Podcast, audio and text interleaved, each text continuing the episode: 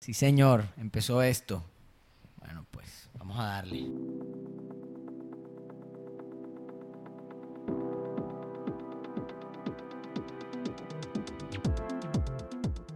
¿Qué dice la people? Eh, aquí les habla Andrés Pérez. Y por acá Alejandro Sará. Bienvenidos a Explorando Ideas, el podcast, su podcast, tu podcast, o el de ustedes también, con el que buscamos despertar las curiosidades de cualquier interesado en temas de estrategia, marketing y negocios. Estoy aquí con mi socio, mi hermanazo de la vida, mi amigo Alejandro, pues como ya se presentó, juntos somos, eh, podríamos decirse, consultores estratégicos Sí. para no encasillarnos, para Para no hablar de marketing. de marketing como tal, pero es lo que vamos a hablar en todo esto, a, a englobar qué es marketing realmente. Eh, y creamos este espacio, pues básicamente porque ustedes lo pidieron. Todo esto ha sido a través de, de nuestras redes, de la agencia de Mercaba Business Solutions. Somos pues las caras detrás de esto, para que sepan. Y eh, sí, pues abrimos este espacio porque creo que tenemos algo que decir. Así creo, es. Que, creo que es algo que tenemos que- en común. Sí, que, que muchas veces hemos tenido conversaciones que, que decimos como que hay, debe haber gente que le gustaría escuchar esto que acabamos de decir. Eh, porque sí, porque somos bastante apasionados por esto y, y- y fuera del trabajo también hablamos de estas cosas. O sea, eh, a nosotros... Sí, yo creo que ya se volvieron nuestros temas de... Sí, eh, yo creo hasta que de trabajo. sí, que ya es algo, algo que, que- que no es como que nuestro trabajo, sino algo que vivimos. Entonces, eh, nos sentimos en, en gran parte afortunados por eso, porque hacemos lo que de verdad nos gusta. Nos gusta, sí. Entonces, nada, estamos aquí para hablar todo lo que queremos decir y que, y que ojalá de verdad aprovechen todo lo que, lo que sale de nuestras cabezas. Y, Y bueno, Sí. que sepan, que sepan que, el- que pueden esperar de aquí, pues básicamente cuatro cosas. La primera, explorar, como decimos, curiosear, investigar o simplemente sí, escuchar ideas diferentes que puedan aplicar ya sea en sus emprendimientos o para su vida profesional. Eh, tener algún, sobre todo los emprendedores que tengan, que quieran tener algún criterio para contratar algún tipo de, estos- de servicios de marketing, ya sea de publicidad, eh, sobre todo que entiendan a qué se dedica qué cosa y para qué sirve cada para cosa. qué sirve cada cosa exactamente y no caigamos en él en las agencias que hacen todo y pues como dice un dicho el que quiera hacer todo No hace nada. Exactamente. Por otro lado, pues, además de que tener algún criterio para contratar, eh, expandir sus conocimientos, cualquier marketer que quiera de pronto coger alguna idea, que pueda investigar después, tienen que saber que realmente nosotros aquí no damos respuestas, nosotros simplemente vamos a estar cuestionándonos y tratando de hacer algún análisis que le pueda servir a ustedes. Y por último, a cualquier persona que quiera tener algún tema que comentar en la comida del viernes, en la comida del sábado, en la cerveza que te toman, algún tema interesante que, oh, mira, escuché en estos manes que hablan buena mierda. Eh, escuché esto, pues lo investigué y me di cuenta que pues era así o no era así, o nos comentan ahí, hey, no, eso no es así, mira, lee, También lee, bruto. todo no sé. tipo de críticas. sí, sí, sabemos que en las redes se ve todo. Entonces, bueno, Quiero ver el primer hater. Sí, Va a ver. hay que verlo. Entonces, eh, bueno, sin más preámbulos, sí me, me quisiera, sobre todo, bueno, primero que hagamos una breve introducción sobre nosotros Exacto. y volver a aclarar, no somos los más expertos del mundo. Tenemos, pues, yo tengo 28 años, Alejo tiene 26 años, somos unos pollitos, pero llevamos 5 años enfrascados en un tema. Y después de cinco años, creo que, como Algo lo sabe dijimos, uno. exactamente, ¿no? Y tenemos algo que Sí, decir. sí, tenemos Siento algo que que, que ya acumulamos cierto, cierto criterio para poder guiar a personas que de pronto no tengan bien claro y que el mercado mismo de las agencias y de las eh, personas que trabajan esto se encarga de hacer que no lo entiendan. Sí. sí, no diré que todas, demasiado. no generalizaré, pero eh, creo que fomentan el hecho de que la gente, la gente no entienda y no, no divida, pues, para qué sirve el marketing, para qué sirve la publicidad, para qué sirve lo digital, para qué sirve las relaciones públicas, para qué sirve el mismo montón de cosas que hay, el neuromarketing, las ciencias, todo. Así es. Entonces, Entonces, eh, hablarles un poco del episodio de hoy. Hoy hablaremos y analizaremos el post que tuvo más engagement durante el año de nosotros. Fue una frase que la frase se llama Si no vendo, por lo menos aprendo. Y es por eso que este episodio se llama Si no vendo, aprendo. Y sí, eso. En resumidas, vamos a analizar esto, vamos a hablar un poco de nuestras vidas para que ustedes sepan por qué de pronto decimos que tenemos criterio o por qué sí estamos seguros de que lo tenemos. Exacto. Y porque estamos aquí, ustedes nos están escuchando y nosotros estamos hablando. Exactamente. Básicamente. Entonces, eh, sin más preámbulos, Alejo, te cedo Bueno. la palabra para la primera pregunta. Cuéntame. ¿Quién es Alejo Sara? La pregunta más difícil. ¿qué- ¿Quién es uno? La viene a ser pregunta uno al mundo. difícil. bueno, eh, yo soy Alejandro Sará. em, tengo 26 años, ya próximo a cumplir 27. Tampoco soy tan pequeño.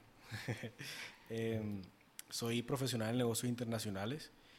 Y desde por ahí tercer, cuarto semestre me gustó mucho el marketing. Siento que me enamoré y creo que ayudó mucho el profesor porque era bastante apasionado por lo que decía y, y yo creo que, que me conecté bastante con las cosas que, que- que nos enseñaba.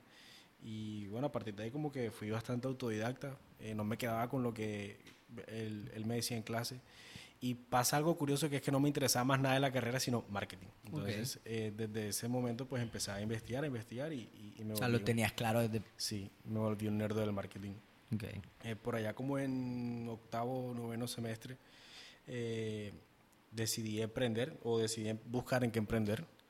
Em, y me encontré con las aplicaciones que en ese momento pues estaban de moda. Era cuando la gente de verdad tenía aplicaciones en su celular. Hoy en día uno tiene como redes sociales. eh, la misma época de. Angry Birds, de, el de las plantitas esa, y los jueguitos y y, el que más tuviera juegos y el que mejor fueran los juegos. Exacto, y el de la cerveza que se, que se, que se Ah, ese, movía. ese. Bueno, en que uno época, jailbreakeaba el iPhone y le metía... descargarte de todo. Bueno, un dato curioso que escuché en un podcast. Mm. El hecho del piratear las cosas y lo- el jailbreak que tú antes le podías hacer a, a, a- a Apple, pues, a los productos Apple, a- creo que solamente era con el iPhone, no estoy seguro. Sí, porque en Android todo es eh, gratis. Y también puedes modificar cosas, creo, que por eso le gusta más a los ingenieros. Exacto. Y en Apple tú le hacías ese hack y ellos se dieron cuenta que muchas de las cosas que tenían, como que muchos de los features que le metían con el hack, los terminaron metiendo en las versiones. Sí. O sea, mira cómo de, Sí, sí, de, claro. de Entender el mercado. entender, hey, Sí. ¿por qué están yéndose para allá? Claro. Que creo que es una de las ideas principales que va a quedar Sí. de hoy. De la frase incluso que hablamos, que es entender a esta gente por qué se me fueron allá, por qué quieren eso, por qué lo están buscando, Así es. para qué se lo da a otro si no se lo doy yo. Exacto. Entonces, bueno, eh, continuando con quién soy yo. em, bueno, eh, decidí emprender en estas aplicaciones y, y- y bueno, eh, hay un dato curioso que Andrés en ese momento también eh, decidió emprender con otra aplicación y a ambos nos, eh, no- bueno, nos ganamos los mismos premios. eh, uno por el Ministerio TIC de acá de Colombia. Sí, que la, la, la fiebre que tuvimos fue Sí, meternos sí. en cualquier concurso de emprendimiento que saliera. Sí, sí. eh, como que, güey, tenemos ganas de emprender, vamos a, a ver qué, qué concursos hay para ver, para ver qué tal son nuestras ideas. Entonces, bueno, nos ganamos como una mentoría, eh, ahí pues aprendimos muchísimas cosas. eh, nos ganamos otro concurso también de una universidad de España, de la IE de Madrid, que vino acá a Latinoamérica a buscar eh, negocios tecnológicos. Eh, el concurso se llamaba Latam Mobile Challenge y recuerdo que eran cientos de participantes y, y solamente iban a escoger nueve. Y a mí me llamaron y me dijeron que había sido escogido, qué tal. Y yo cuelgo y enseguida llamo a Andrés y me dice, hey, a mí también me, Me llamaron y tal, nos llamar". vamos para Bogotá. Entonces, bueno, eh, Lo primero que me, o sea, vale la aclaración, la primera vez que me ganó algo en mi vida Sí. por mérito. Ok. De hecho, ni azar. Yo, yo, yo tuve más mala suerte para el azar y para todo ese tema de rifas. y- yo, yo no sé si fue lo primero que Lo no sé. primero que gané en la vida fue una noche de hotel y, para ir a presentar una vaina. Nosotros, herda, nos ganamos la noche en el hotel. Ah, no, ¿se acuerda? Sí, sí. Qué Bueno, risa, estuvo buenísimo. eh, o sea. sí, estuvo bueno eso. Yo, Muy yo te bueno el quiero hacer esta pregunta. O sea, de hecho, que, que yo tengo una imagen full viva de ese momento y es, bueno, la pregunta es, ¿qué imagen se te viene a la mente de eso? De, De- eso, de eso, como de todo ese De todo el proceso. proceso de emprendimiento y concursos de emprendimiento y tal. Se me viene mucho la imagen el, el día que, que expusimos la, la, la idea del negocio en Bogotá, en, la Time Mobile Challenge. La, fue- regal- la noche de hotel regalada. Sí, porque fue como el, el- el día que más presión tuvimos, porque Claro. Estaban negocios presentándose que ganaban no sé cuántos miles de dólares al mes. eh, todo el mundo eh, súper bien vestido, nosotros también, obviamente, no nos sí, quedamos pero, atrás. pero, pero era raro, yo me sentía rarísimo, Sí, yo sí, no me claro, ponía casi yo traje. Me sentía súper Un niño. grado. O sea, sí, yo tenía que 20 años. Claro, Eh, claro. Sí, ok, yo podía tener eso fue hace cinco años. Más o menos. No, eso cinco, fue- eso fue antes, fue al principio, fue antes de empezar Eso toda- fue en el 2015. Ok. Sí. Yo tenía Cinco 21 años. 21 años, sí. Mira, Eh, Sí, fue hace rato. Em, 22, 23 podía tener yo. Entonces, sí, sí, me recuerdo eso, que, que nuestra competencia eran personas que ya estaban facturando muchísimo. Nosotros, bueno, aquí llegamos con unas ideas, espero que les guste. Literal, fue así. Literal. Definitivamente no ganamos porque ellos ya estaban buscando negocios que estuvieran facturando, porque el siguiente paso era ir a México a ver quién iba a invertir. Claro, es que sí. Exacto, entonces obviamente tenía que estar probado a ver cuánto estaba facturando para tú poder meter plata en un negocio. No, y nosotros estábamos en cero. Sí, en era, cero. era apenas una idea. Que nos había probado, o sea, los que nos habían dicho que éramos buenos en apps.co. Sí. Que bueno, vale la cuña aquí para decirlo, cualquier emprendedor que esté escuchando, que sea de temas digitales, es una muy buena cuna para empezar, sobre todo para darte cuenta que las metodologías que te van a enseñar las puedes averiguar tú por internet, pero obviamente lo mejor es que hay gente que sabe aplicarlas y te va a enseñar a aplicarlas. Exacto, gente Y que es haya- gratis. exacto. Y el gobierno está proponiendo eso y el gobierno está apoyando eso y necesita que tú vayas a participar. Así es, porque es real que uno necesita un mentor, de un empujón. Total. Entonces son Total. personas que llevan muchos años, si no son emprendiendo, es haciendo este tipo de ejercicios con emprendedores. Entonces es algo que enriquece bastante el proceso de cualquier emprendedor. Ahora que hablas de lo del mentor, yo, yo siento que a mí, si lo que hizo, lo que hice, bueno, a- de pronto para ir hasta ahí, para que vayamos en lo mismo. Bueno, yo me metí en lo mismo, yo estudié negocios internacionales, una carrera que estudié porque sí, porque no tenía ni idea que iba a estudiar, no tenía ni idea, no sabía qué iba a hacer con mi vida. Me metí en lo primero, lo que estaba de moda. Eh, estudiamos, bueno, para la gente que no sea de aquí, que nos escuche, vivimos en una, una ciudad pequeña, se llama Barranquilla, Colombia. Shakira, Shakira. Paulina Vega, Paulina Vega, eh, Sofía Vergara. Sofía Vergara, bueno, mira, Sí, sí, hay, hay buenas exponentes. hay buenas y exponentes. casi todas son mujeres. mira, Sí. para que vengan, para que sí, sí. vengan a conocer la belleza Claro. de nuestra ciudad. Pero bueno, en fin, eh, una ciudad muy pequeña, pues todo el mundo se conoce, yo tenía novia y yo simplemente estaba buscando un pretexto como que para justificar que era lo que iba a hacer. Eh, hoy no estudiaría eso, pues estudiaría psicología, se van a dar cuenta por qué y por qué el enfoque que tengo en, en, la, en Mercabá empecé, pues al final me vi, literal, cuando estaba terminando la universidad, me vi quedado, valga la Por redundancia. culpa mía. Ah, eh, perdón, val- va- valga la aclaración que fue por culpa de el aquí presente, eh, porque me proponías cosas. Entonces, me acuerdo que me querías tumbar con un, con un multinivel, me querías meter en un negocio Eh, multinivel. No te quería tumbar, de hecho. eh, Bueno, tumbar es robar por si sí. acaso a alguien de, de otro lado. Exacto.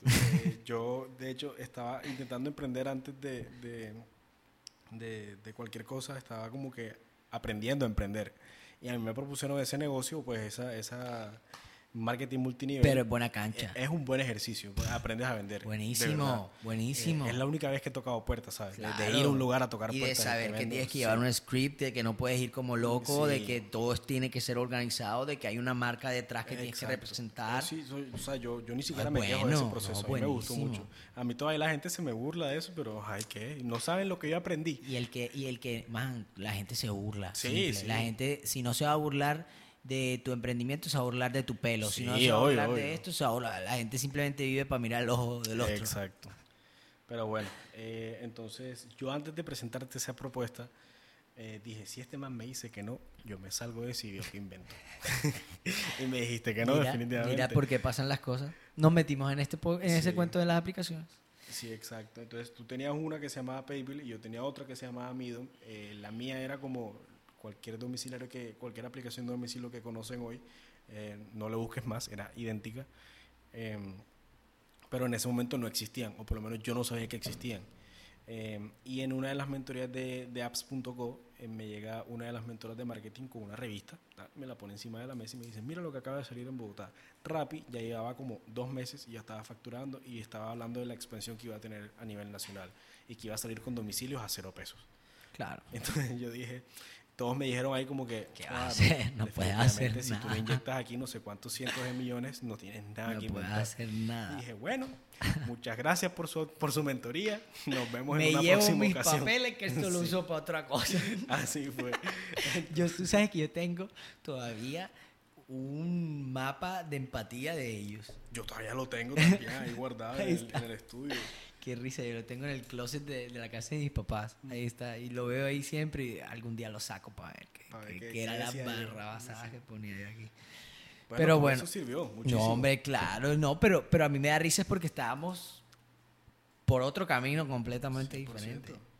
Pero bueno, para resumir, de pronto, Eh, bueno, sí, eh, esos ejercicios nos, dieron, no- nos hicieron dar cuenta que, que eran muy bonitas las ideas, que lo que nosotros teníamos en la cabeza a lo mejor sí servía, pero en el ejercicio real de salir al mercado, pues ya era otra historia. Del dicho al hecho, pues dicen por ahí que hay mucho trecho.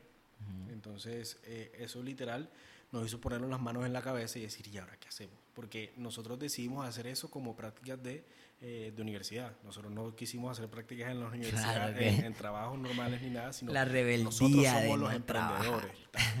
la- Eh, la rebeldía. en mi no- casa lo veían así, siento yo también. No sé, en mi casa era como que, bueno, tú sabrás lo que haces. Claro, Literal. claro, que bueno, si tú te vas a Sí. meter por ahí.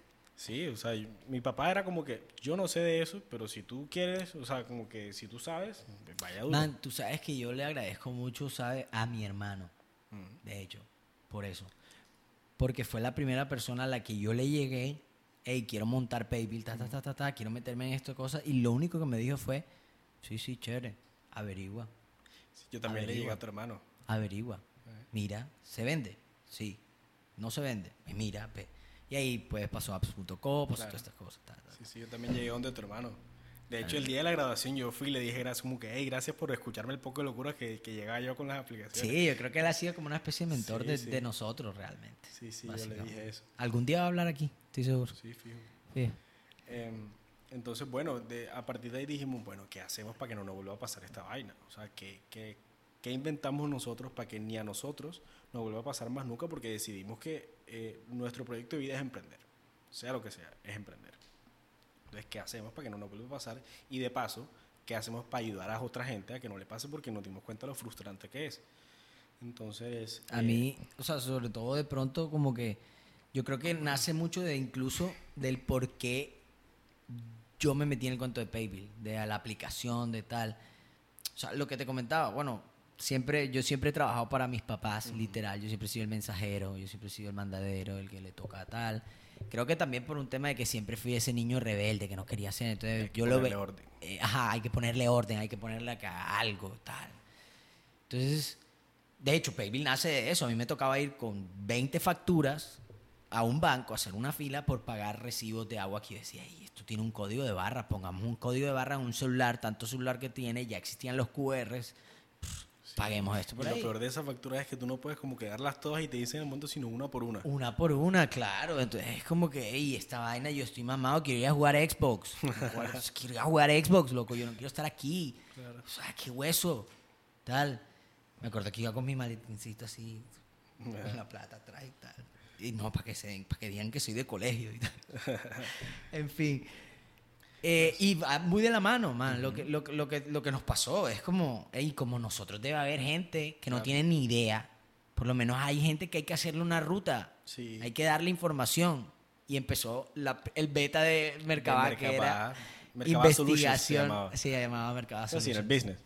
Y, Sí. y vendíamos investigación de mercado. de mercado. Que lo compraba Nadie. Ni mi sea, mamá me compraba no, eso. no, o sea, ni mi papá, ni mi mamá, que, que Ay, lo, ni por risa. pesar, porque eso Que no siempre nos para nada. apoyado, de Sí, Que de hecho yo creo que eso es gran parte de lo que nos ha mantenido vivos y como que enfocados en lo que queremos hacer y en mejorar lo que queremos hacer. Y 100%. siempre agradeci- agradecido pues con tu papá y con sí, mi sí, papá, por- 100%.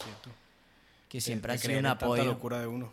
Claro, man, sobre todo eso, ¿no? Y agradecer que tienes comida, man, que es lo básico, que tú puedes Sí. comer, tener los nutrientes para pensar y para poder tener las ideas, que es lo mínimo y que es lo que mucha gente no tiene. Así es. Entonces, Entonces, bueno, eh, de ahí saltamos a Barcelona. sí, porque, Y bueno... coincidencia que nos vamos juntos. Ah, no, no, pero es que hay que decir por qué saltamos a Barcelona, porque dijimos como que, bueno, hay que saber un poco más que el promedio para salir a enseñar. A enseñar, exacto. Entonces, eh, ¿cuál era el primer paso? Sí, bacano ser autodidacta y tal, pero hay que encontrar una metodología. Vámonos a estudiar una maestría que nos dé las bases para salir a, a ser consultores. Claro. Entonces, tú estudiaste... Marketing estratégico y comercial e hice un énfasis en psicología del consumidor. Ok. Si quieres, vamos primero con lo tuyo, que me gusta, me gusta esa explicación, sobre todo la que tú le das, de cuando hacemos los talleres y con clientes. O sea, me, me sirve montarme sobre tu explicación. Ok, vale. Eh, yo estudié mm, gestión estratégica y creativa de marcas. Y incluso los profesores decían como, sí, es un nombre muy bonito que dice mucho, pero no dice nada si no lo haces. Y si Entonces, no lo entiendes. Sobre todo eso. Entonces, Tengo que hacerte una pregunta. ¿Eres diseñador? no, ¿Eres publicista? menos. ¿Eres, qué más podría? eh, ¿Ilustrador? No, no, señor. No sé, no sé pintar, ni siquiera escribir. bien. Ok. Ajá. ¿Qué haces? Eh, yo lo que hago es eh, definir cómo tu producto o tu servicio va a ser más importante que la competencia para sus clientes. Ok. Eso es el branding, porque gestión estratégica y creativa de marcas es igual a branding en inglés. Ok. Eso es. Es el, es el nombre. Si es que no hay una palabra en español para eso. Los gringos, tú sabes que se inventan palabras para ciertas cosas, Ok. como insight, branding. Ok. Esa es una. Una de las cosas que aprendí en la maestría, de hecho, bueno, ahora hablamos del tema estratégico y todo, que el marketing se vende en spanglish o se dan palabras en inglés, es porque el marketing lo crearon en Estados Unidos. Sí, Todas las asociaciones del idioma anglosajón, sería sí, sí, anglosajón. de- del idioma en inglés, te van a llevar a asociaciones de marketing porque tu mente sabe que lo crearon allá. Así es. Es por eso, y aquí él va el primer dato curioso, es por eso que ustedes cuando van a una agencia, lo único que les saben decir es branding, engagement, Nah. eh, no sé, likes, eh, saves, no sé qué mierda, pero, pero lo único que saben decir es cortarse la lengua con, con un inglés machucado ahí para al final... Engatusarte. Man, yo no diría que lo, yo no diría, te voy a decir la verdad, yo no diría que lo hacen a propósito. No, porque así lo aprendieron. Mm. Y porque me interesa muy poco que tú me entiendas. Yo lo único que quiero es que me compres y venderte mi solución como la que necesitas. Y como lo más básico que me, que me queda es hacerte creer que sé, es branding, y necesitamos hacer un rebranding de tu, eh, de tu, de tu, sí, lo que te va a dar la solución es hacerte un rebranding. Sí, sabes que yo en mi maestría jamás escuché la palabra rebranding. Y mira, a mí me gustó mucho la metodología de mi maestría porque fue súper práctica.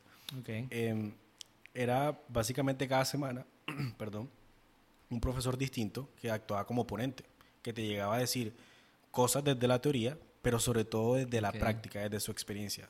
Por ejemplo, llegaban a hablar acerca de, qué sé yo, del propósito, de, no sé, de la esencia de la marca. Y te, te hablaban cinco minutos de la teoría, el propósito o la esencia es tal, tal y tal. En mi agencia hacemos esto, esto y esto. Y miren lo que hemos hecho. Aquí hicimos tal cosa y tal cosa. Ok. Y no solo eso, sino que a mí no me evaluaban con exámenes, como que el día tal tienes un examen de todo lo que te hemos dicho. No, eran prácticas. Mejor, claro. Eh, nosotros teníamos clientes reales.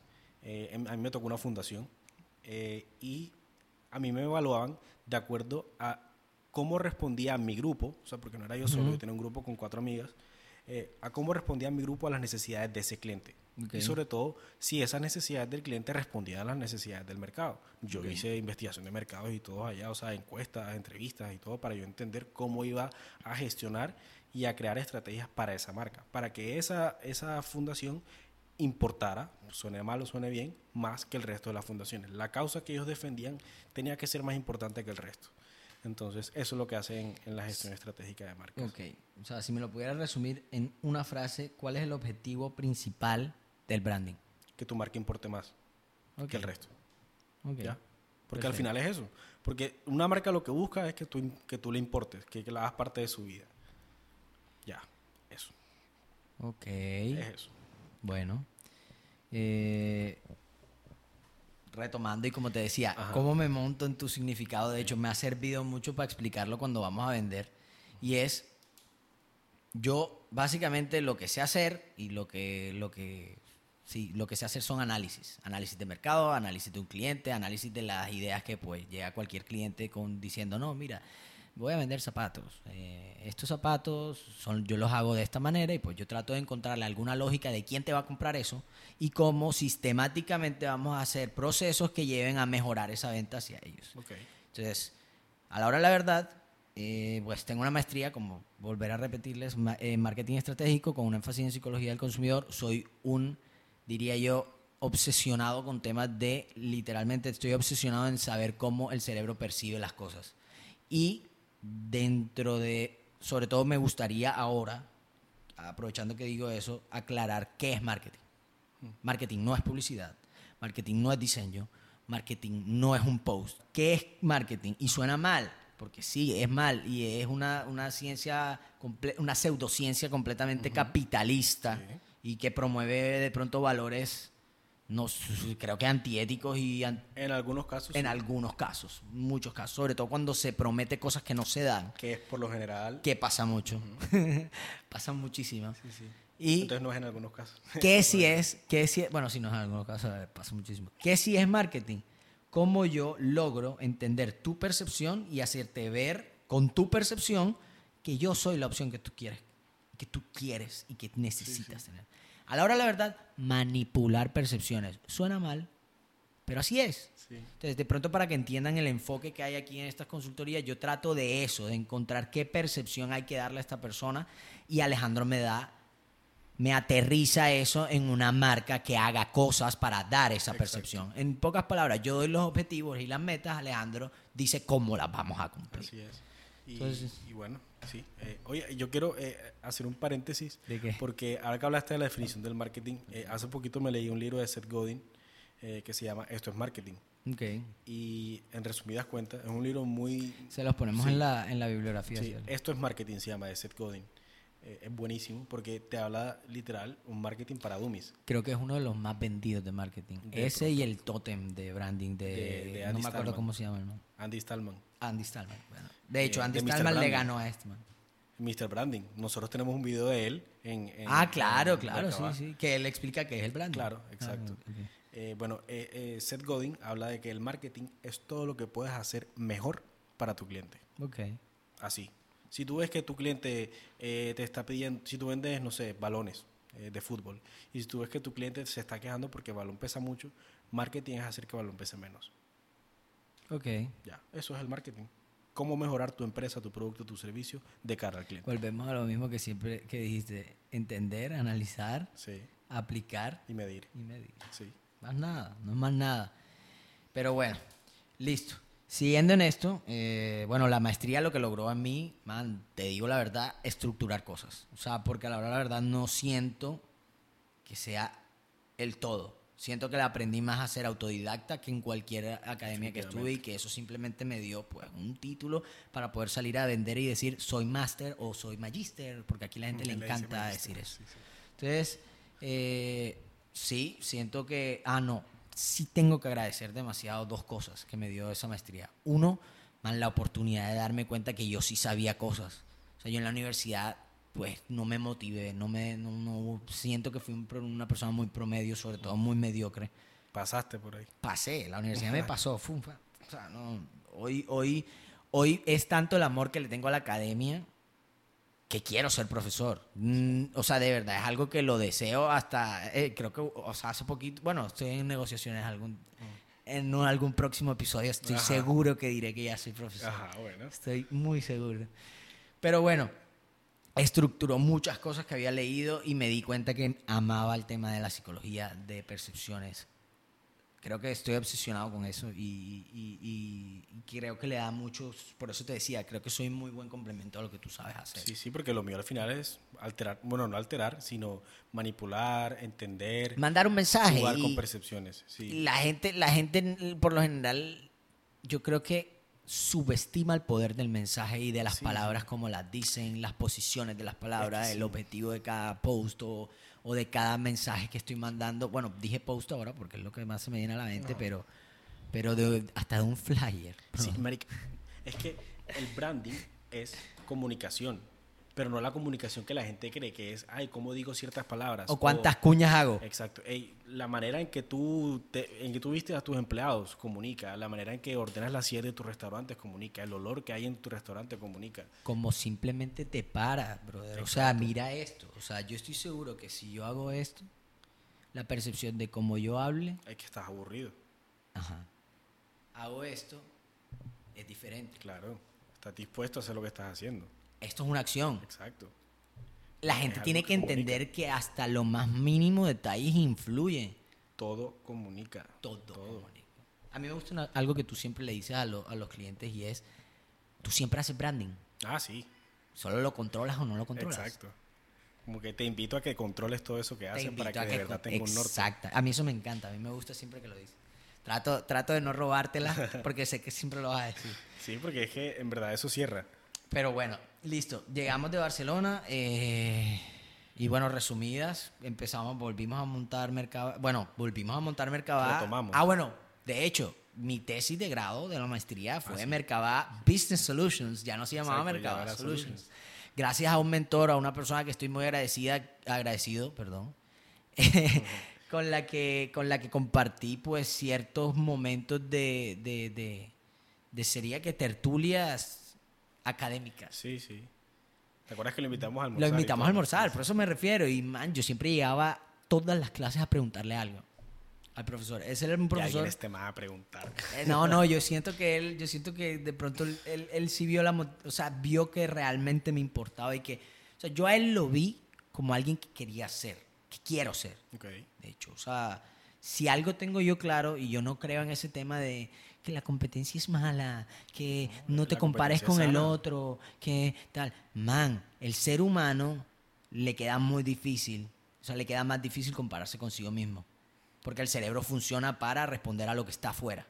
A los Entonces- sociales. Man, yo, yo, yo siento que de verdad a mí me motiva que alguien sea mejor que yo. Y literal, tengo como metido, voy a ser como él, voy a ser. Y el día que sea como él, voy a buscar otro más grande y voy a decir, ahora tengo que ser mejor que este. Porque para el ser humano nunca es suficiente. Esa es otra también. Ah, el, budi- el budista, ¿verdad? No, no, pero es así. para el ser humano nunca es El suficiente. deseo es lo, eh, eh, realmente lo que te, lo que te libera de dopamina es el deseo, Exacto, no la- lo que quieres en sí. Sí, y pues por eso que hay que enamorarse del proceso y no de la meta. Exactamente. porque nunca va a ser suficiente. Nunca va a ser suficiente.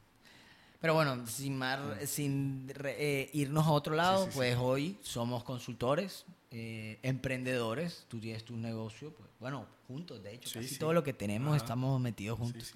Estamos en industria alimenticia, estamos, eh, tenemos unas plataformas tecnológicas, estamos incursionando en todo el tema de softwares, de vender softwares, a, bueno, por el momento a temas de laboratorios. Tenemos, bueno, Mercabá, sí, sí. y pues algunos otros proyectos que no podemos estar hablando tanto. Por ahí viene, pero no se Pero llegan, ustedes van a verlos. Eh, sobre todo realizados, que es lo importante. Así es. Entonces, bueno, sin más preámbulos, ya la gente pues tiene una idea de quiénes somos nosotros. Obviamente nosotros hablaremos cada vez más sobre nosotros, porque lo que sabemos. Como les digo, no somos los que más sabemos. Obviamente hay mucha gente que sabe mucho más que nosotros. Lo único que estamos tratando de hacer es despertar la misma curiosidad que nosotros tenemos por ciertos temas y, tratar de, y tratar de de pronto orientar a alguien que pueda saber menos que nosotros. Exacto. Y que si Nada. de pronto hay algún curioso apenas incursionando en todos estos temas, ojalá se, se, se contagie pues de, de toda, valga la redundancia, nuestra curiosidad por todo esto y nuestra pasión sobre todo. ¿no? Y van a escuchar esa palabra muchísimo. Sí. Creo que es lo que nos caracteriza y creo que es lo que nos ha hecho ser diferentes. Así es. Que nos tragamos entero y somos curiosos, la verdad. Pero bueno, en el episodio de hoy analizaremos, yo creo que ya lo comenté, la frase, una frase, o pues si no lo comenté, aquí lo comento. Como se dan cuenta, somos un poco, eh, improvisamos un poco porque no somos, no somos comunicadores, la primera vez que hacemos esto, no somos locutores. Sí, Y, eh, eh, y creo que es un buen ejercicio. sí, sí. Hemos estado frente a micrófonos, pero en otras situaciones, como exponiendo nuestras ideas. La allá. charla o no, Las las charlas charlas, también. esas. Ah, bueno, podemos decir esto, yo creo que se puede decir. Yo creo que tuve la- el récord de la carrera de coaching más corta del planeta y del mundo entero, literal. 100%. 100%, ¿ah?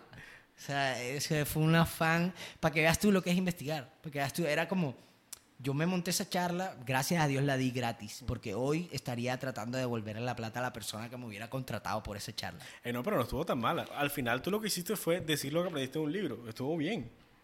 Sí, según mi perspectiva. Le ahorraste tal. tiempo a la gente de leerse ese libro. Pero, man, ¿sabes qué es lo que no me gusta? O sea, o sea, yo todo bien, yo, yo, yo respeto mucho a la gente que, que gana la vida con eso y respeto mucho ese, ese, ese- esa, esa profesión que se creó ahora últimamente, pero, pero siento que, le, que la gente no lo está, o sea, siento que tienen un poder que no están sabiendo, que no están tomando responsablemente y que le están quitando espacio a alguien que es demasiado importante como un psicólogo, un psiquiatra porque es que o un terapeuta. cosas importantes. O sea, no, no puede ser posible que por más triste o decaído o derrotado que yo esté, tú me vengas a decir que todo va a estar bien. Es esto, es como yo sentiría, y yo fue lo que me hizo a mí antes de, de salir a venderla, antes de salir a decir que yo era coaching y empezar a estudiar eso. Ah, bueno, primero que hice el- hicimos el curso ese de coaching, que me pareció el fracaso más grande del planeta. No, vamos a, no voy a decir dónde lo hice, pero me pareció el fracaso más grande del Sí, planeta. sí. Ah, ya me acordé. Sí, sí, no me y, acordaba. y Sí. yo dije, no, man, esto, yo, yo no, yo, no quiero, yo no quiero ser falso conmigo mismo. O sea, yo no quiero mentirme. Sí, sí. Y es como, yo no dormiría. Pero en fin, eso es un tema de otro, De otro podcast. de otro podcast. Pero bueno, episodio. de otro episodio. Entonces, eh, en el episodio de hoy vamos a hablar de, por sin, eh, de la, del post. Bueno, vamos a darle un poquito al aire. Eh, y vamos a hablar de el análisis que hice. Pues como para que sepan, yo soy el encargado de hacer todos los análisis de las redes de Mercaba.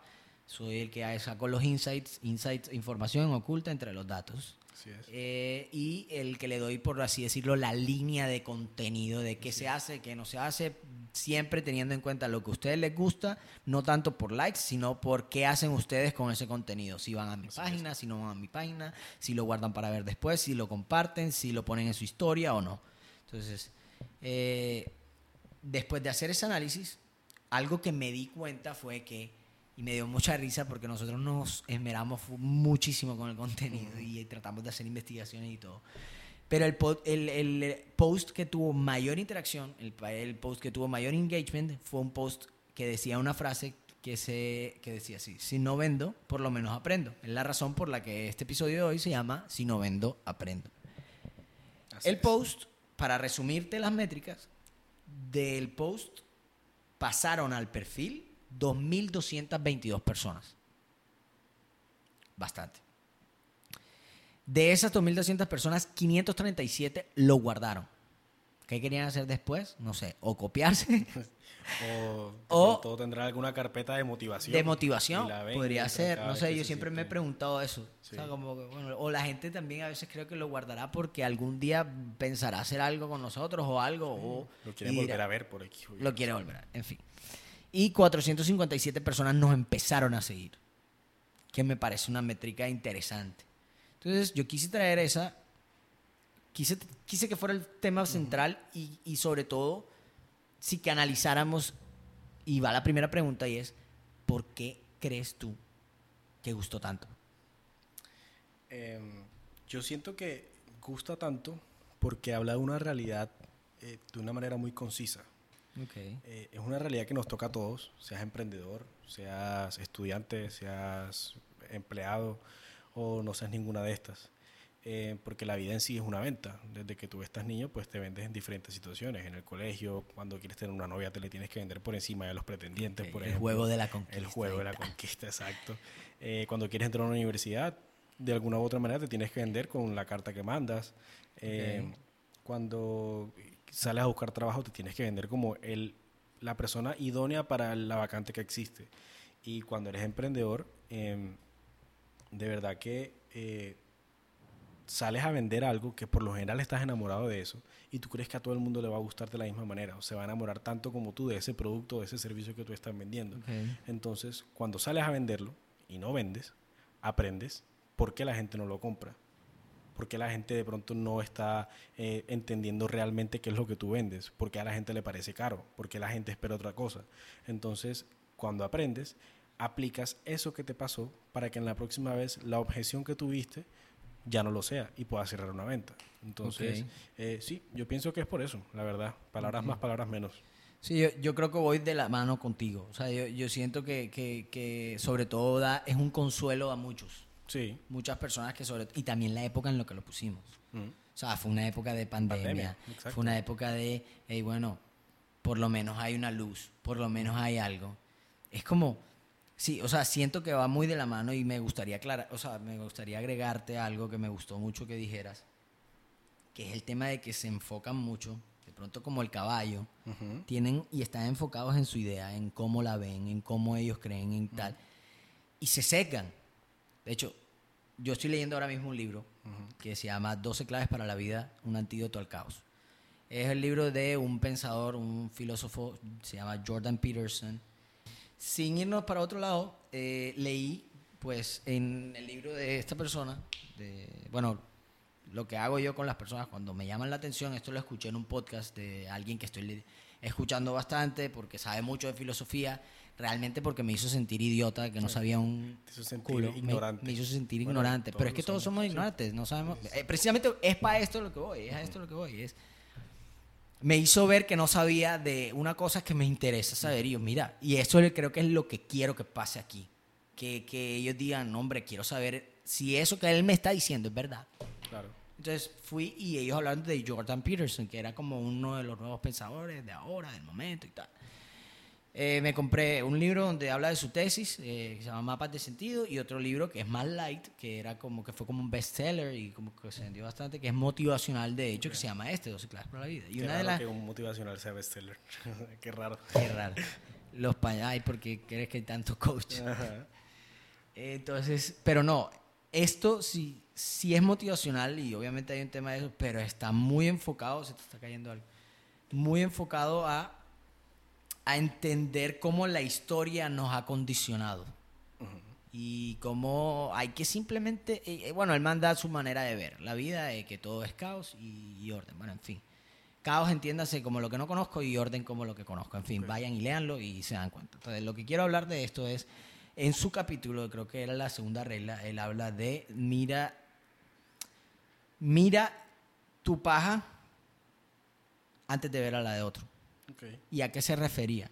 Creo que, creo que era ese capítulo. Pero en fin, el, el tema era, él hablaba de la ceguera por atención y que era un término eh, científico.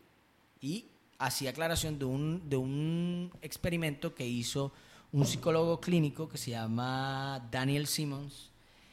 Y muchos lo habrán visto. Era un video donde tú tenías que contar cuántas veces un grupo de personas se pasaban un balón de básquet mientras lo rebotaban. Y esa era la tarea, Ok. esa era tu task. Ey, cuenta cuántas veces se lo están pasando. Luego de que pasas ese video, te dicen cuántas veces se lo pasaron. Unos dicen 20, otros dicen 15, otros, en fin, tal. Después te preguntan, ¿viste el gorila que pasó? Todo el mundo queda, ¿qué gorila? ¿Cómo así? ¿Qué gorila, bro? Tal. Cuando vuelven a poner la, la- la cinta, bueno, la- el, video, Ajá, se la cintaron. ¿En qué año fue eso? no sé, pero sí. Sido- tape. Creo que fue porque. Entonces pusieron el video y vieron el gorila. Y realmente todo el tiempo, mientras que rebotaban y pasaban las bolas, pasó un, un- un gorila en la mitad. ¿Qué explica ese experimento? Que tú ves lo que quieres ver. Punto. Entonces, si estamos tan metidos en algo y, estamos, y nos damos cuenta que estamos tan enamorados de algo, por lo menos que salga la duda y diga, ¿será que hay algo que no estoy viendo? Porque es que el ser humano tiene muchos sesgos. Te lo acaban de demostrar con un simple experimento. Sí, Es, no sabemos realmente lo que ignoramos. exacto. Y si, y si realmente no sabemos lo que ignoramos, ¿por qué nos quedamos con lo que sabemos? ¿Por qué no investigamos? ¿O por qué no pedimos ayuda de alguien que sí sepa y valoramos el conocimiento de la gente? Yo creo que eso, y creo que es una de las cosas que más me motivó a hacer esto. Conformismo. Debe ser. Y de creer que las cosas es simplemente soplar y hacer botellas, me decía un amigo de mí. Mm. Ah, Siempre. ¿Y tú crees que esto es solo soplar y hacer botellas? Pero en fin, eh, tengo una preguntita para después, que ahora hablamos de ese Listo. tema. Y entonces, es eso, me trae eso, es, es y para de pronto compartir tu, tu, tu tema es, hombre, si no queremos que alguien nos ayude y no queremos pagar por eso, porque no lo queremos invertir en eso, y somos y creemos que somos capaces, cojas un libro, empieza a leer, y usted que tiene el, el lugar donde aplicarlo, porque muchos ni siquiera tienen el lugar donde aplicarlo, aplíquelo y mida. Y dése cuenta si sirve o no. Así es. Y si nosotros estamos hablando aquí, mierda, perdón la palabra, pero bueno, tienen que saber que aquí muy probablemente van a salir algunas palabras que, Sí, sí. que, que- que no son políticamente correctas. Vamos a tratar de ser lo más nosotros que se pueda. Y así somos, ¿no? Sí. O sea, no hay que, no hay que mentir. Creo que, creo que el ejercicio más chévere de todo esto es que la gente vea personas reales aquí atrás. Y que les gusta y que les apasiona lo que hacen. Bueno, eh, pasemos a la siguiente pregunta. Cuéntame. ¿Cómo lo asocias a tu vida? Esa frase, si no vendo, por lo menos aprendo. Yo creo que te, te lo comenté ahorita que te respondí, que, que para mí la vida en sí es una venta y, y en todo momento nosotros estamos vendiéndonos a nosotros mismos. Ok. Eh, y que lo que somos tú y yo hoy en día es la suma de todos esos errores que tuvimos al tratar de vendernos y no nos vendimos. Claro. Porque em, si tú hoy te tratas de vender, no sé, te gusta alguien, te gusta, eh, no sé, X, y, y- te- y estás tratando de, de conquistarla y tal, bueno, si, si no te vendiste como novio, eh, la próxima vez ya sabes qué no hacer de pronto. Eh, Claro. O si estás buscando un trabajo, em, ya sabes qué no hacer en, en la próxima entrevista si te dijeron que no. Eh, Es pero perder el miedo a eso. es perderle miedo al no. Yo creo que te voy a decir, te voy a decir la virtud que nos veo a nosotros. Y creo que te pasa mucho. Sí, sí. Y es que nos enamoramos de la sensación, o sea, yo por lo menos, te lo digo de mi lado, es de que me cierren la puerta y yo irme diciendo, tú me vas a escuchar. Sí, sí, sí. es- Tú algún día Es eso. me vas a buscar. Sí, sí. Y que, y que en la vida del emprendedor, y yo creo que en general son más los no que sí. O sea, yo no creo que alguien en la vida diga. más. Yo toda mi vida me han dicho que sí. O sea, yo no creo que existe esa persona. Y eh, el hecho de tú enamorarte del no es lo que de verdad te hace sobresalir frente a la competencia. Porque te das cuenta de todo lo que se aprende de un no. Claro. De todo lo que puedes aplicar de ese por qué te dijeron que no. Me acordé ¿De de, mi época de coaching. Duró como dos meses. Pero bueno, yo decía esto. La, de hecho, fue del libro que me leí, de un libro ahí que me leí de estos pocos libros de, de ni voy a decir que igual, pero un libro que me leí que, que decía, y era, full- o sea, era muy bonito, de hecho, a mí me gusta, de hecho, me he leído varios libros de motivación y me parecen chéveres, muy bonitos, pero la, verdad no te dan ninguna respuesta. No, no. Y la gente cree Nada que, que va a buscar sepas. respuestas ahí, exactamente. Entonces, es. Ellos decían, "S- la ver- o sea, tú solamente vas a poder ver tus errores cuando la caes. Así es. La adversidad lo único que hace es darte oportunidad de mejorar, porque si no, no te ibas a dar cuenta que la cagas. Pero si te quedas esperando, ah, no, yo quiero tener la empresa. Ah, pero, pero ¿cuándo? Pero, pero cuando, ah, mejor después. Pero, ¿qué tal? pero cuando termine esto, pero cuando El lánzate. entrepreneur. El entrepreneur. No, el entrepreneur. El entrepreneur, ok. que se no queda siempre eso. queriendo montar algo. No, yo tengo este proyecto en la cabeza. No, yo tengo la idea. Y ahí se queda.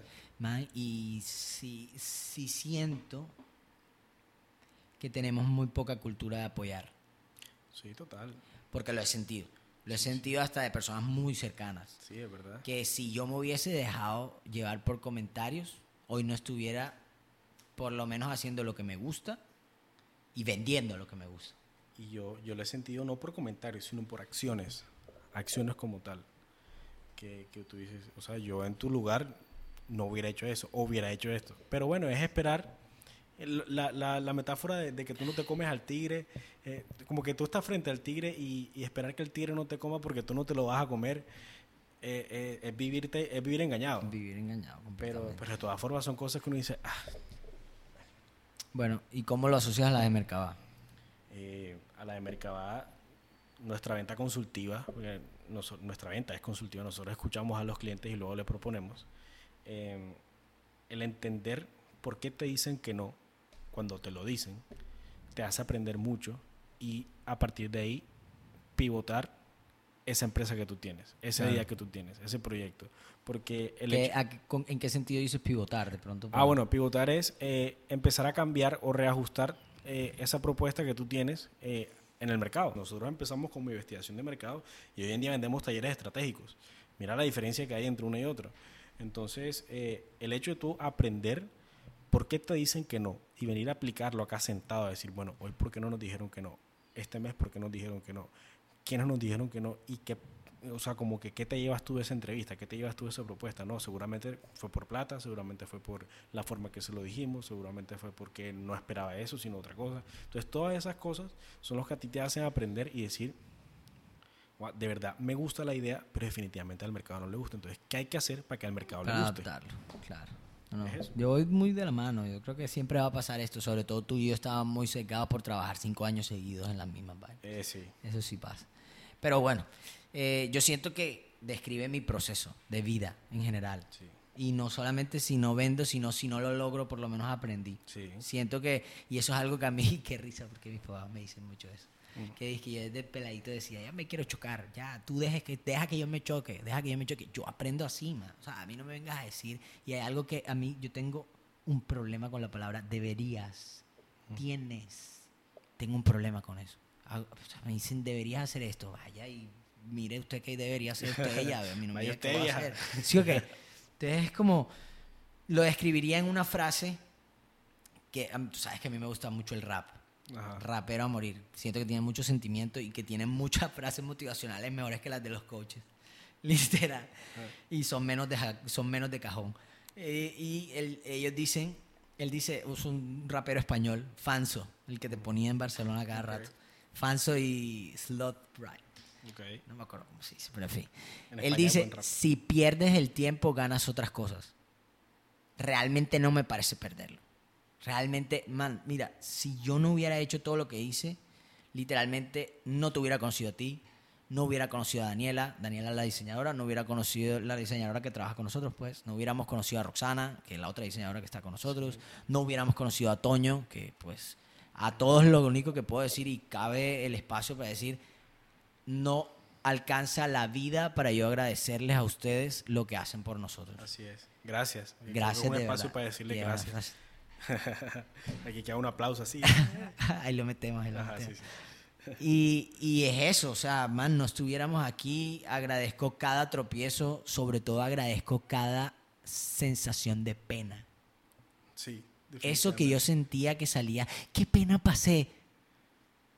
Fuck it. Ya a uno ni pena le da nada. Nada. O sea, siento que nada. Brother, ¿y qué? Ey, mira, la gente, el día que yo aprendí que la gente está más pendiente de sus inseguridades que de las tuyas, ese día creo que fui libre, man.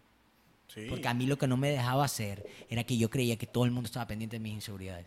Es que todo el mundo piensa eso y todo el mundo está pensando en ese momento en sus En inseguridades. las de ellos. Exacto. Y tienen mucho en qué pensar. ¿Por qué? Porque todo el mundo es inseguro. Sí, Todo el mundo tiene problemas de eso. Así es. Y los transmiten de simplemente más dif- maneras diferentes. Unos hablan muy duro, otros hablan más bajito.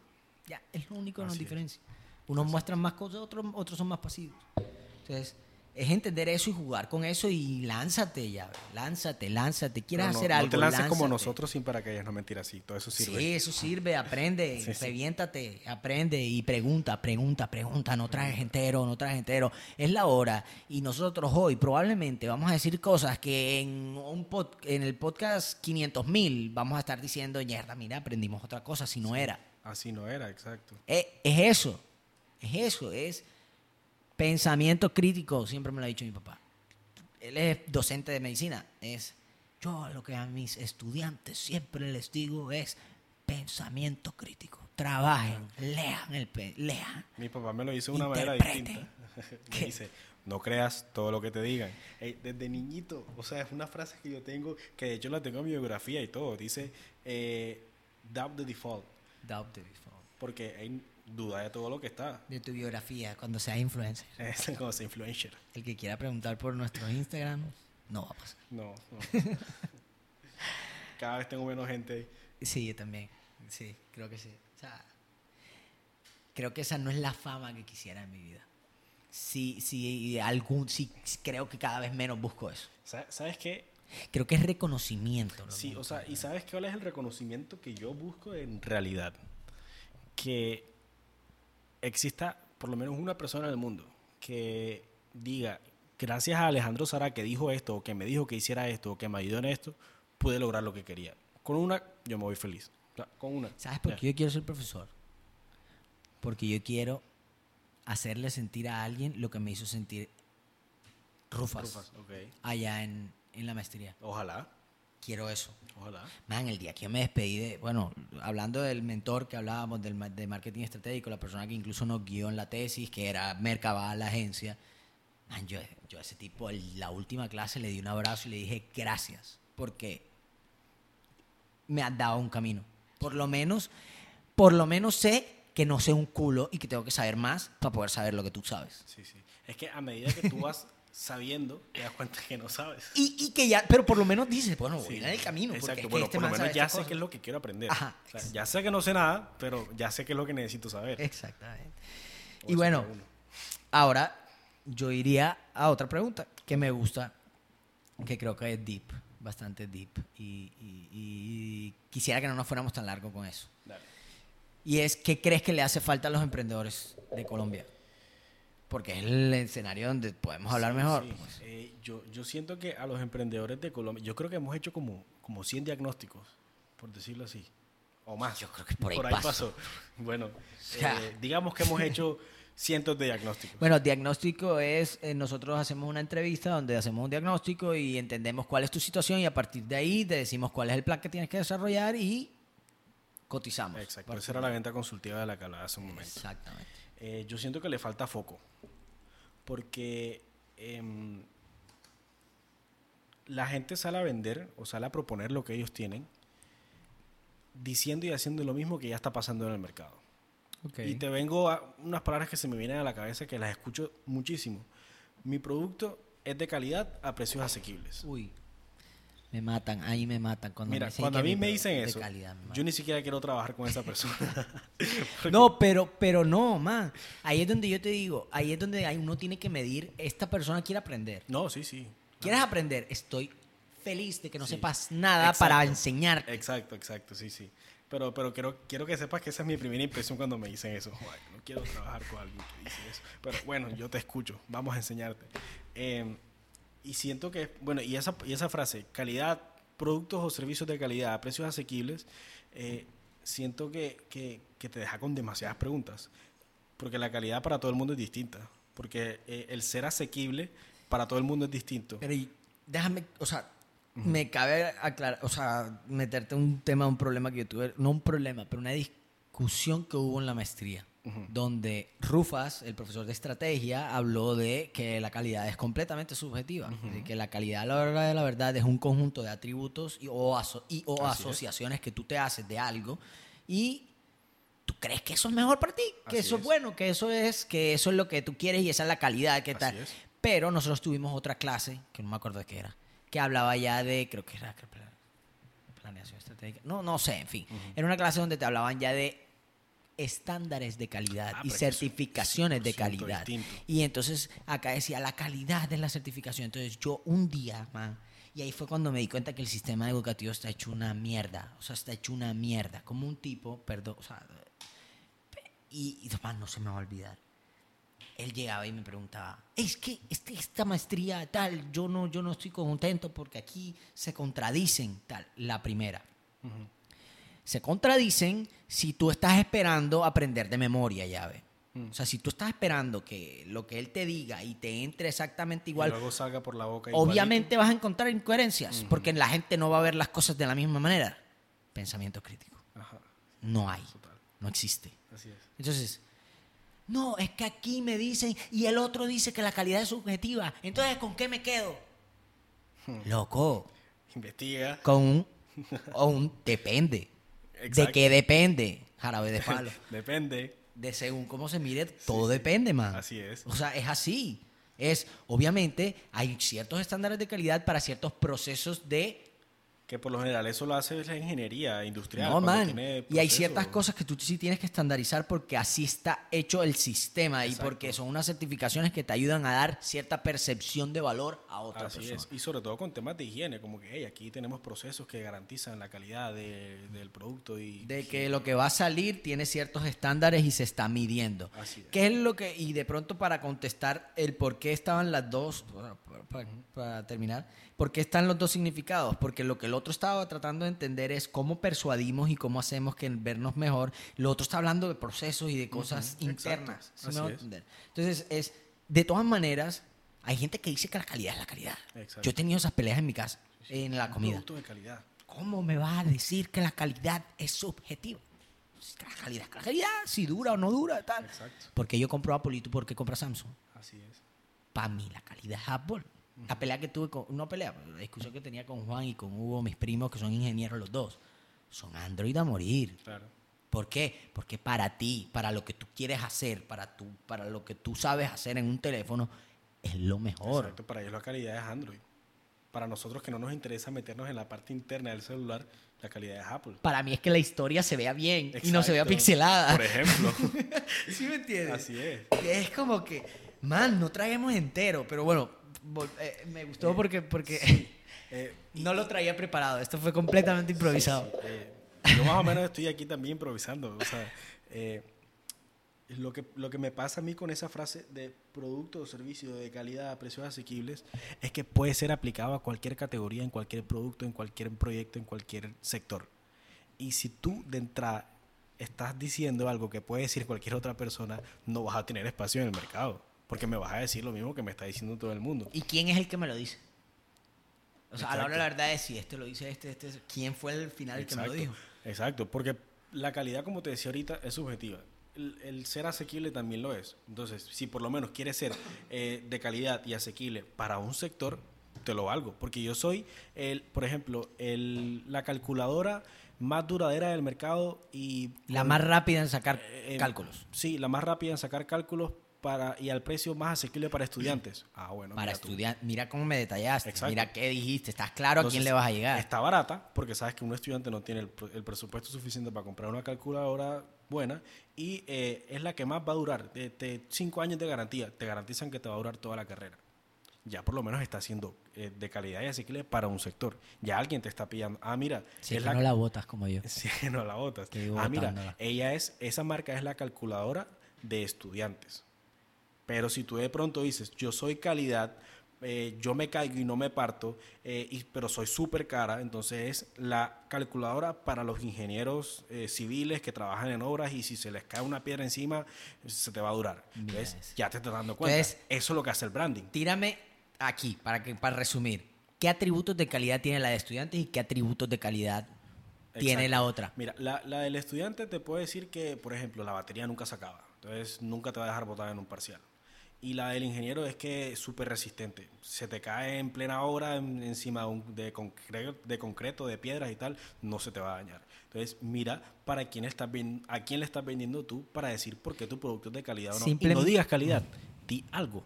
Di, hey, no se te va a, a- a descargar o se te va a partir, eh, o perdón, no se te va a partir. O dime por qué crees tú que es calidad. Exacto. Es porque hagamos el ejercicio. Vamos a, una, vamos a preguntarle al ingeniero y al estudiante qué calculadora prefieres, cuál es la de mejor calidad, Exacto. cuál va a decir cuál cada uno. Creo que todo el mundo aquí sabe la respuesta. Te devuelvo la pregunta. ¿Qué crees que le hace falta a los emprendimientos? Man, yo la tengo en una sola palabra. De hecho, la tengo en dos. Mm. Tengo qué están haciendo, que me parece que tiene una mentalidad cortoplacista Ok. completamente. Sí. Completamente vivir del día.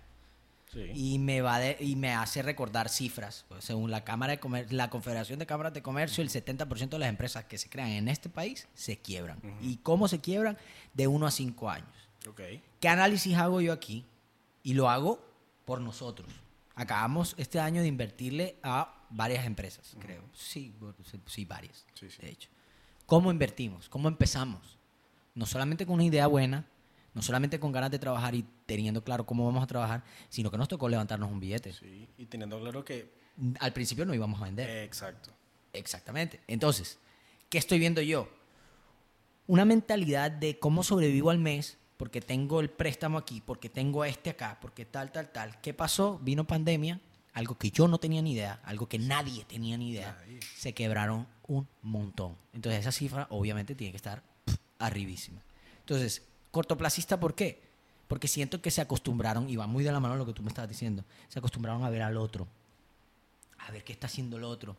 Y entonces, ah, no, no, no, está haciendo promoción, la vuelta a la promoción. Por eso vino la fama de los giveaways. Exacto. Eh, giveaway. Y todo el mundo hacía giveaway. Y no, no, no, pero tú no organizas giveaway. No, entonces no, entonces no quiero. Entonces, no, hazme un giveaway. Ah, que ya no se llama rifa o concurso. Ya no se llama rifa, Ahora se llama giveaway. Por eso le dieron tanto poder a los influencers. Exacto. Paños de agua tibia. ¿Qué? ¿Por qué? Porque lo único que te generan son unos picos. ¿Cómo mantienes ese pico? Le vas a estar pagando al influencer todo el tiempo. ¿Cuánto venta te trajo el influencer? ¿Es el influencer que tú necesitabas? ¿O te jodió la marca? Así es. Es una gente que simplemente está pensando en qué me va a dar resultados ahora. ¿Qué puedo hacer para tener un pico? ¿Qué puedo hacer para que vengan hoy 50, pero mañana no venga nadie? Así es. Por eso es que la gente aquí no hace marca, porque la marca es apuntarle a la larga. A la largue. Es, ahí viene al que le falta, apuntarle a la largue. Alargue en fútbol quiere decir el extratiempo que le dan. Es imaginar que siempre estamos en extratiempo. Que siempre hay que pensar en, bueno, ¿y en cinco años qué voy a hacer?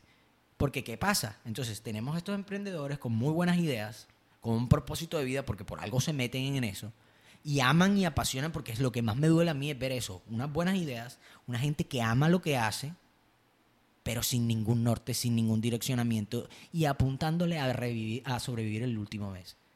Y entonces, en donde más pueda abaratar costos, mejor.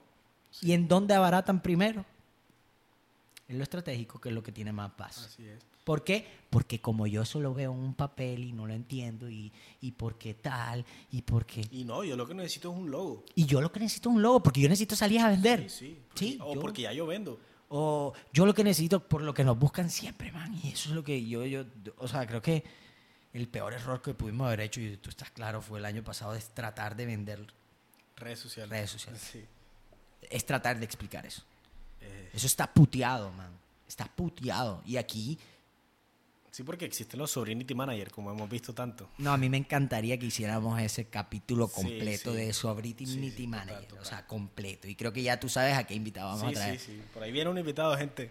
No, eh, eh, tienen que saber que, bueno, en fin, eh, vamos a traer invitados y no solamente van a ser estos dos pendejos hablando aquí. Así es. de- Para que no se aburran tanto. Para que no se aburran. Hoy nos hemos pasado del, del tiempo un poquito, pero bueno, listo. Para terminar, es eso. Hey, apuéstenle a investigar hacia dónde está tirándose todo, hacia dónde, y a no conformarme con los paños de agua tibia.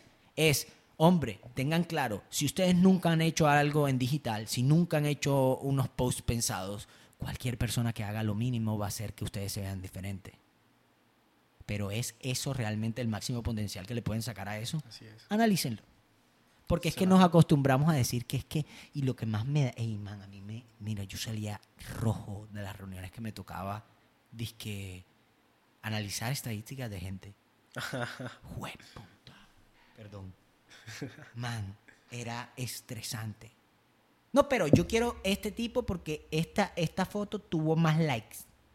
Y fue la que más likes tuvo. Pero ¿por qué no me estás tirando una poesía en este post? ¿Y por qué aquí no me sacas? No, no, no, no, no, no, no. Eso no, no, no, no, no, no, no, no. La estética, no, no, no, no, no. ¿Vende o no vende? No vende. No lo pongas. Exacto. No, pero, No pero te, sirve. acep- te acepto que de pronto no venda, porque es que en las redes sociales eh, hay tres intenciones principales. Es vender, crecer y construir marca. Te acepto que no vendas, pero por lo menos crece o construye marca. De pronto lo dije muy, muy de no vende, pero para mí vender es simplemente llamar tu atención. Mm, Te llama la atención. Intentaron preguntar. Preguntaron cuando vieron ese post. ¿Cuántos pasaron al perfil? De esos, ¿cuántos compraron? De esos, ¿cuántos te siguieron? Ey, es entender que la gente no todo el tiempo está comprando, pero algún día van a comprar. Si te siguieron es porque le llamaste la atención. Y es, ¿qué controlo mejor? ¿Qué debo controlar? Lo que les gusta. La medida de likes, lo único que sirve es para saber si ese contenido llama. Simple. Pero algo que realmente valga es, y de hecho Instagram creo que lo que más está valorando ahora son si lo guardan Si lo guardas y lo compartes. y creo lo también. comparten. Es, pero en fin, eh, bueno, sí, eh, resumidas, creo que están pensando al corto plazo porque están, obviamente, tienen problemas y tienen que pagar préstamos y tienen que pagar Sí, cosas. O sea, ¿crees que se debe a eso? Yo creo que es eso, yo creo que es eso, que, que, que, y los entiendo, y es un desespero porque estás viendo que el otro vende y tú no vendes, Claro. pero no tienes en cuenta que el otro de pronto abrió hace poquito y la novedad, obviamente, la novedad siempre vas a tener un pico. Sí. Y es por eso que yo siento, y aquí ya me estoy yendo de un análisis, bueno, en mi opinión, yo siento que por eso aquí en Barranquilla los restauranteros y los buenos restauranteros no tienen un solo restaurante. Entonces, ¿qué hacen? El restaurante dura tres años, cuatro años, cinco años máximo. Cambian el nombre, pero es el mismo restaurante, el mismo chef. Y entonces me voy a otro concepto que esté más de moda. Claro. Pero también están esos, esos casos de estudio, como restaurantes que llevan 30, 40, 50 Man. años. La piaceta. Sea, aquí un restaurante que, que lleva, no sé cuántos años lleva. Fue, ¿Te acuerdas que lo entrevistamos cuando teníamos el tema de, De de investigación de mercado para ver si podíamos venderlo y tal? Y, y una de las cosas más claras, el tipo es la marca. El tipo es la marca. 100%. Él es la marca, sí. O sea, es como. Al Ya. barranquero le gusta ser atendido por el dueño. Total. A Eso, ojalá, Sí. otro, otro episodio que hay, episodio, que el de los gimnasios. Sí, sí. Pero bueno, sí, o sea, es eso, es como que, bueno, en fin, es eso, es, hay muy poca gente que realmente, y lo que tú decías, él, él ni sabrá que hace realmente un buen branding, él ni sabrá que hace realmente un buen, market, un buen marketing, pero empíricamente lo entendió. ¿Cómo? Ve, trabajando, Sí. trabajando, analizando, dándose cuenta qué es lo que le gustaba a la gente y dándoselo. Y bueno, eh, ahí nos fuimos un poquito largo, ya quedan las dos últimas preguntas, ya para resumir, y es más hacia nosotros, y es, ¿qué te motivó a hacer, a estar sentado hoy, a meterle a unos micrófonos Ujú. y a estar ahí grabando? ¿no? Literal a exponerte, a exponerme. como dirías, como diría uno. Mm, Son varias cosas, ¿sabes? Em, primero, em, la motivación de siempre, de que yo quiero que no le vuelva a pasar esto que nos pasó a nosotros en principio, de no saber qué hacer y, y de no saber qué proponer en un mercado. O sea, Ok. me gustaría como que tener ese aporte en la vida de, de- de las personas. Como que, hey, mira, eh, tu negocio está bien así, pero podría estar mejor de esta manera. Ok. Eh, eso me gusta, me- me- es como que lo que me hace levantarme cada mañana es eso. ok. Eh, y lo que me hace estar aquí sentado es que lo hablaste ahorita de las redes sociales, porque no solamente el tema del community manager está puteado, sino el marketing en general. Puteado, claro. Entonces, eh, a lo mejor tú y yo no somos quien para venir a decir, eh, no, que las agencias tal, tal y tal están haciendo su trabajo mal, porque tampoco se trata de eso. Se trata, de hecho, de venir a Como decir... tenemos muchas que podemos decir, estás haciendo un trabajo genial. Sí, sí, porque es que sí las hay, o sea, uno Hay no un puede venir a montón, decir hay un montón. Ahora ninguna está haciendo no. No, pero sabemos que el vasto de las Sí, personas. sí. Eh, y por el eso están- por- eh, sí, pero por eso están las que resaltan de verdad, porque las que lo hacen es porque están haciendo un trabajo excelente. Eh, pero las que no eh, son las que de verdad están como tratando de tergiversar y de adornar demasiado algo que no es así. Engagement, eh, KPIs. Exacto. Y me gustaría sentarme aquí a hablar hasta que, no sé, la vida nos permita eh, acerca de, de- de todo lo que tiene que ver con marketing, negocios, branding, emprendimiento, sin tanto tabú, eh, sin tanto tabú ni tanto tapujo. Ey, esto es tan normal como bañarse, tan normal como ir a trabajar, tan normal como comer. Todo el mundo quiere emprender en algún momento. En verdad, si tú le preguntas a la gran mayoría de gente, muchos te van a decir que quieren emprender, pero o no saben cómo, o no saben con qué, o no se atreven. Eso va muy de la mano de lo que yo siento. Yo siento que esto va a ser algo que van a tener que enseñar al colegio. Sí, claro, 100%, porque la vida es una venta. La vida es una venta. Es eso. Es ley, es eso. Resumida, es eso. Es cómo me vas a decir tú que no. O sea, sí, o sea, la gente tiene que saber estas cosas. Sí. Y quisiera yo que nuestras empresas ya no existan. Porque la gente ya no va a necesitar contratarlo. Esa sería la meta. Sí, La verdad es que esa sería, la meta. buenísimo, pero, pero al final todo se va a necesitar. Sí, obvio, no, no. eh, Digo, en el- porque es que esto no es algo que tú no puedas estudiar, sino que le tienes que sacar el tiempo. Sí. Y la gente cree que esto nada más es coger y verme un videíto y, y entonces escuchar a Gary Vee y escuchar a, yo no sé, ¿quién más hay aquí? No sé, Carlos Los Muñoz. emprendeduros, Carlos Muñoz, y entonces escuchar al coach que sí, tú puedes, tú también, tú también puedes. Exacto. Tú no eres entonces- nadie para decirme qué puedo yo o no puedo hacer porque no conoce mi vida. Exacto. ¿Y tú por qué lo haces? A ver. Cuéntanos. ¿Por qué lo hago? Yo lo tengo en una sola frase. Darle valor a mi profesión. Me molesta. Me molesta. De verdad, aquí van a encontrar una molestia. Tengo algo que decir. Tengo que darle valor a esto. ¿Por qué? Porque hay mucho más detrás. Porque sí vale, porque sí sirve. Ok. Puntual. Lo que decía al principio, marketing no es publicidad, marketing no es diseño, marketing no es una foto, marketing no es un ilustrador. Marketing es entender percepciones. Sí. Y de paso darle valor a la psicología. Sí. Darle paso a que la gente se dé curiosidad y ver si alguna universidad me quiere regalar una carrera de, psicología. Ey, si tú empezaras hoy de cero, ¿te dedicarías a esto mismo que estás sentado hoy? No. ¿Qué harías? Píntame el escenario y te diría. O sea, de niño, de cero, no, de cero. Ey, tienes 28 años y te toca empezar de cero. Ah, man, yo sería terapeuta. Me fascina saber por qué tú eres tú. Ok. Me fascina. O sea, yo, pues puta, sí. O sea, yo creo que lo hago mucho con mis papás, con mi mamá, con mi hermano, como que a veces, le- yo, o sea, a veces obviamente no sé, yo no tengo ni idea ya, Ajá. pero trato mucho de aplicar lo que leo en psicología Claro. y tal. Sobre todo que fue un afán en entenderme a mí primero. Sí, me imagino. O sea, primero fue un afán en entenderme. O sea, Yo, estoy casi seguro que la mayoría de los que son psicólogos y les encanta la psicología es porque, no, no voy a decir que están locos, pero de pronto notaron cosas en ellos que a lo mejor sintieron que no eran normales y dijeron, hey, quiero estudiar para ver si es que son más normal". normales que el hijo de puta. O sea, Sí. uno, man, literal, es como que un- todos, somos, todos venimos de la misma. Sí. Todos tenemos los mismos problemas, sino que tú no eres nadie para poder verlo. Tú no puedes ver lo que yo pienso, tú no puedes ver cómo me siento.